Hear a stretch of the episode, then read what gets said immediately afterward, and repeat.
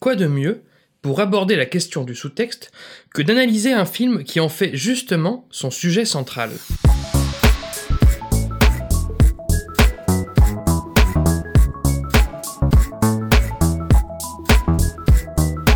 Salut et bienvenue dans ce 17ème numéro de Comment c'est raconté, le podcast qui déconstruit les scénarios un dimanche sur deux. Aujourd'hui, plongeons notre esprit dans le drame franco-canadien Juste la fin du monde, écrit et réalisé par Xavier Dolan, adapté de l'œuvre de Jean-Luc Lagarce et sorti en septembre 2016 au cinéma.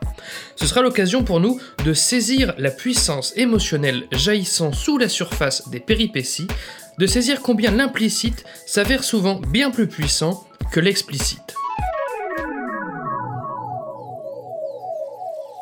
Après 12 ans d'absence, un écrivain à succès prénommé Louis retourne dans son village natal pour annoncer à sa famille sa mort prochaine. Ces retrouvailles s'accompagnent bien vite de l'éternel lot de rancœurs, de doutes, de querelles et d'indélicatesses propres à chaque réunion dysfonctionnelle de ce type. Louis parviendra-t-il alors à trouver les mots et le moment pour formuler sa funeste nouvelle? Bande annonce. 12 ans que j'y suis pas allé. 12 ans, tu peux vraiment pas les saquer, dis donc. Saquer Non. La famille, quoi. Il arrive qu'on naisse chez des gens dont on ne comprend pas qu'ils nous soient proches ou reliés par le sang, et dont on s'éloigne, volontairement. 12 ans. Et tout à coup, l'idée d'un déjeuner. Rattraper le temps perdu, non. Prévenir du temps qui reste. 12 ans, c'est long. Et rien depuis. La mère, si, quelquefois. Et ma sœur, que je connais à peine, qui n'avait que 10 ans quand je suis parti. La belle-sœur aussi, femme de mon frère, charmante à ce qu'on dit. Et puis mon frère. Et pourquoi avoir peur d'eux, au fond? Ça pourrait être agréable. Comme dans les romans où tout finit en beauté, on finirait par s'aimer, on rirait avec bêtise. Ils fermeraient les yeux sur les erreurs. Ou ils me reprocheraient tout, ne me pardonneraient rien. Ça pleurerait, ça crierait, comme dans les feuilletons qui ne se posent pas de questions, les secrets, les sanglots, les reproches. Et qu'est-ce qu'ils feront quand je leur dirai? Quand je leur dirai que je m'en vais, que je ne reviendrai pas, de manière définitive, en souillant leurs souvenirs. Qu'est-ce qui se passera?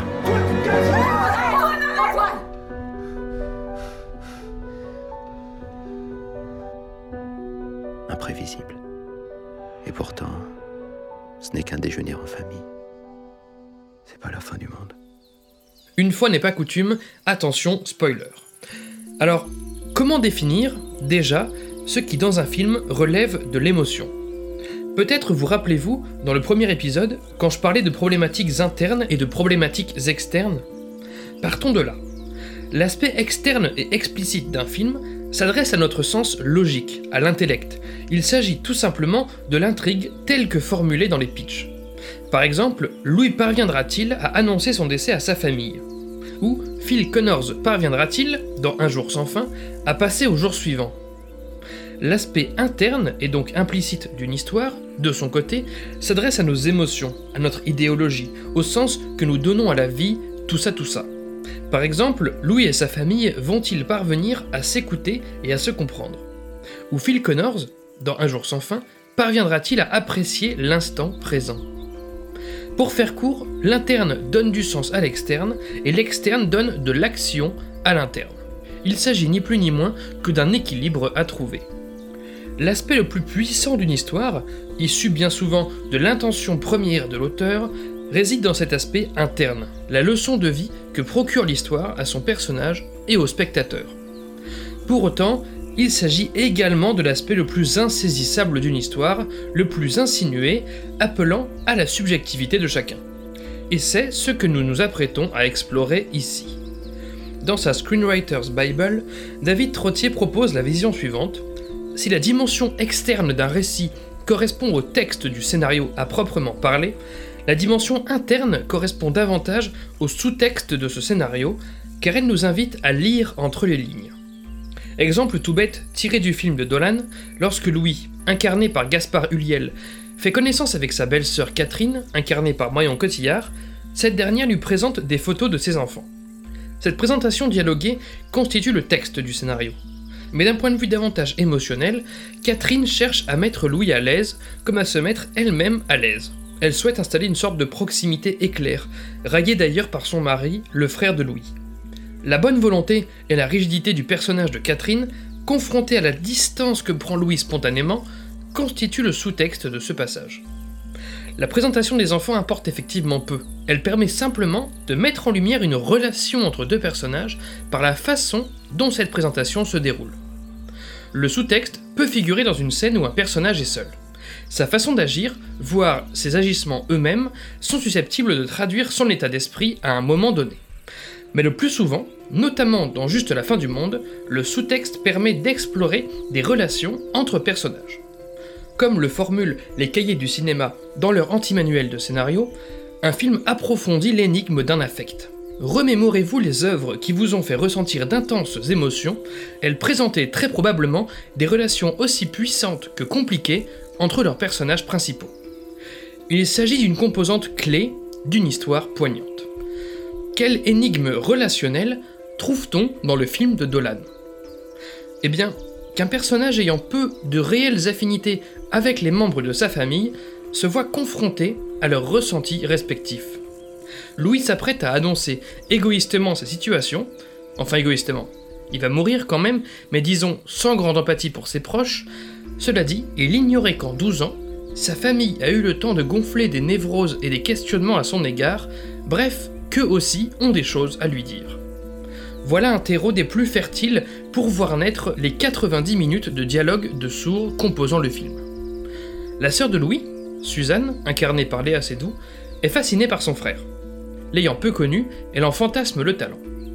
Pour autant, vu combien elle est restée dans l'adolescence, avec une décoration enfantine de sa chambre et un comportement rebelle à l'égard de sa mère et de son frère, le tout accompagné d'une BO punk rock des années fin 90, on devine que la vie de ce personnage s'est arrêtée au départ de son frère 12 ans auparavant. D'ailleurs, lorsqu'elle se sent obligée de préciser qu'elle est une adulte, le spectateur ne peut pas s'empêcher d'échapper un petit rictus, car le sous-texte est ici clair, elle ne l'est pas, adulte. Concernant le frère de Louis, Antoine, campé par Vincent Cassel, il enchaîne les remarques rabat-joie, les propos cyniques et la fausse indifférence. Tout ceci traduit, comme sa femme le formulera ensuite, un profond sentiment de vanité. Car oui, Antoine sent et devine que ni lui ni les autres ne comptent vraiment pour son frère Louis. Enfin, la mère de Louis, incarnée par Nathalie Baye, tente de rassembler ses enfants en multipliant les changements de sujet, les souvenirs bienveillants bien qu'étouffants à la longue et les initiatives positives. Pour autant, elle s'est résignée à l'idée d'une quelconque complicité avec son fils, d'ailleurs elle devine clairement qu'il ne compte pas rester longtemps. Ainsi, chaque séquence de tête-à-tête entre Louis et l'un d'eux se solde par une question tantôt agressive, tantôt sur la défensive, concernant la raison de sa venue subite après 12 ans d'absence. Cette indélicatesse constante ne laisse aucune place à Gaspard Huliel pour exprimer la raison de sa venue, car il sent tout simplement que ses proches ne sont pas prêts à entendre cela, il désire des réponses sur le passé, aveuglés par leur propre point de vue de la situation, mais ne s'ouvrent pas à la parole de Louis. Et c'est ici qu'externe et interne se mêlent. En effet, pour que l'action suive son cours, autrement dit que Louis formule son annonce, il faut d'abord surmonter les barrières internes à chacun, donc les conflits relationnels. Dans son anatomie du scénario, John Truby formule ainsi deux notions inhérentes à tout personnage élaboré de fiction. Le besoin psychologique et le besoin moral. Le besoin psychologique constitue une blessure ou un problème profondément et inconsciemment ancré dans un personnage, lui pourrissant la vie. Dans Juste la fin du monde, la famille entière de Louis a arrêté de vivre il y a 12 ans. Son départ a ouvert des plaies chez chacun qui ressurgissent à son retour. Vient ensuite le besoin moral, théorisé par Truby comme une conséquence du besoin psychologique venant causer du tort à l'entourage du personnage. En d'autres termes, le besoin interne se manifeste pour le pire à l'extérieur. Ici, le besoin moral de chaque personnage diverge. Cassel maltraite ses proches, Sédou les défie systématiquement, Baye se montre trop envahissante et Uliel affiche une grande froideur. Finalement, chaque personnage entre à sa façon en conflit avec les autres, mais pour une même raison fondamentale que nous pourrions identifier comme le propos central du film, l'injustice ressentie suite au départ de Louis il y a 12 ans.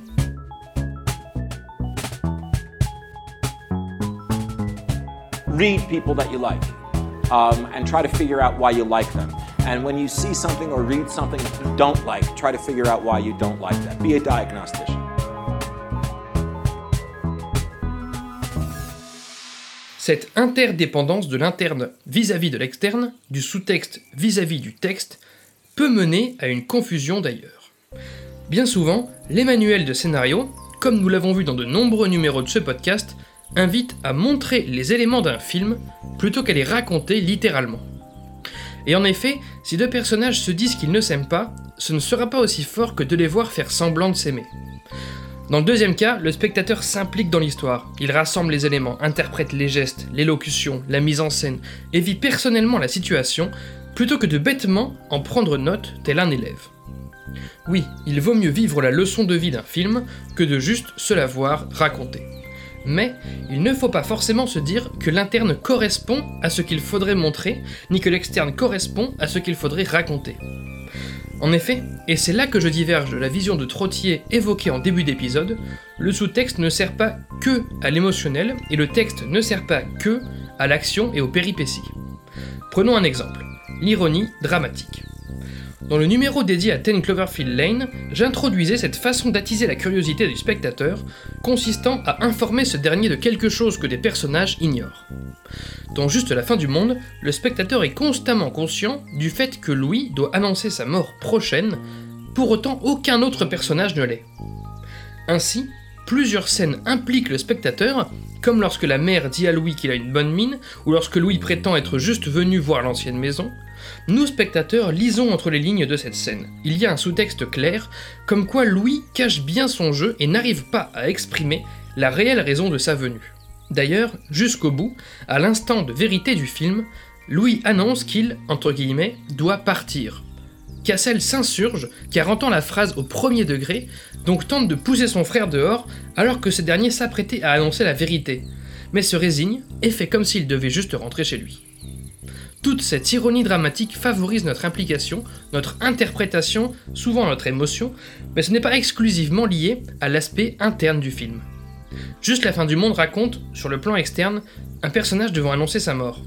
Or, les scènes de sous-texte que je viens d'énoncer se réfèrent directement à cette intrigue externe, à l'action, au simple fait de devoir annoncer les choses. Ainsi, si le sous-texte est avant tout une affaire humaine et émotionnelle, même les péripéties ou l'exposition ou les enjeux ou n'importe quel aspect d'une histoire peut être montré plutôt que raconté. Et c'est là, probablement, une force essentielle des films de Dolan, utiliser le sous-texte pour absolument tout ou presque. Comme le dit Mackie dans son manuel Story, aucune scène ne doit parler de ce dont elle a l'air de parler. Chaque scène de Juste la fin du monde laisse de la place à l'interprétation, qu'elle soit cérébrale ou émotionnelle, et invite donc le spectateur à expérimenter lui-même le film, à le vivre, à s'y investir. Alors, parfois, les personnages semblent se dire directement les choses. Comme lorsque Catherine dit littéralement à Louis qu'Antoine se sent ignoré. Lorsque Suzanne dit littéralement à Louis qu'il la fascine. Lorsque la mère dit littéralement à Louis qu'il est le seul que la famille écoute. Ou encore quand Antoine dit littéralement à Louis qu'il ne le connaît pas. Mais ces déclarations successives suivent généralement les scènes de sous-texte venant simplement confirmer ou mettre des mots sur des choses que nous avons ressenties. Par ailleurs, précise Mackie dans son ouvrage, il est impossible d'accomplir un acte absolument vrai, il y a toujours une dimension inconsciente à intégrer en sous-texte. Eh bien Dolan en use de cette dimension inconsciente. Par exemple, les proches de Louis s'expriment souvent au nom des autres pour évoquer en réalité ce que seuls eux pensent ou ressentent. Ou encore, lorsque Cassel fait remarquer à Suzanne qu'elle cherche juste à impressionner Louis, chose que nous serions censés comprendre par nous-mêmes spectateurs, il se met en position à son tour de convaincre son frère, car indirectement, c'est à lui qu'il s'exprime. Les membres de la famille se battent leur rapport à Louis sous les yeux de Louis en personne. Ainsi, lors des dialogues frontaux et profonds qui parsèment le film, les personnages essayent de dire la vérité, mais en expriment une supplémentaire par leur comportement, ou ne serait-ce que par la façon dont ils seront mis en scène. Cet usage multiple du sous-texte, dans sa forme comme dans sa finalité, inscrit plus profondément encore l'aspect organique d'une bonne histoire. En effet, l'émotionnel et le rationnel reposent sur la même problématique, telle qu'évoquée par David Mamet dans On Directing Film, restaurer un équilibre. Sur le plan rationnel, dans Juste la fin du monde, l'équilibre à restaurer est celui de la conscience de l'état de Louis. Seul ce dernier est au courant de sa situation, il doit mettre désormais ses proches à leur tour au courant. Sur le plan émotionnel, l'équilibre est celui des rapports familiaux. Les personnages doivent s'entendre pour pouvoir s'écouter et enfin se comprendre. Ce rapport de l'interne et de l'externe à une problématique commune qu'est la recherche d'équilibre génère forcément un recours aux mêmes outils narratifs, tels que le précieux sous-texte. Enfin, pour traiter ce sujet, j'ai fait appel à une œuvre évidente.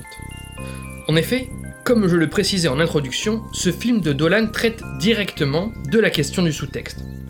C'est l'histoire de personnages qui doivent se parler mais qui n'y parviennent pas et ont donc recours à des expressions qui leur échappent tout en trahissant leurs pensées réelles.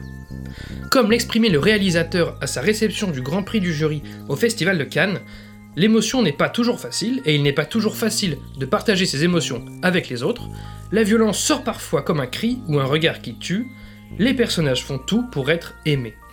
Puis, rajoute-t-il en citant je sais plus qui, je préfère la folie des passions à la sagesse de l'indifférence. Dolan ne révolutionne rien en disant cela, évidemment, mais confirme juste cette volonté de raconter la difficulté à exprimer des émotions, la folie que cela peut générer lorsque nous tentons de les affronter. Le recours au sous-texte s'avère alors évident, dans ce film comme dans le reste de son œuvre d'ailleurs, car permet à la forme de l'histoire d'épouser le fond de façon organique, à l'instar de Faute d'amour dont nous parlions dans un précédent podcast. Fondu au noir pour ce 17ème numéro de Comment c'est raconté. Merci pour votre écoute, j'espère qu'il vous a intéressé. Retrouvez tous les liens du podcast dans la description et sur ccrpodcast.fr, dont Facebook, Insta, SoundCloud, tout ça, mais encore et surtout iTunes. Pour ce dernier, je vous invite à laisser 5 étoiles et un commentaire, c'est très important pour le référencement du podcast.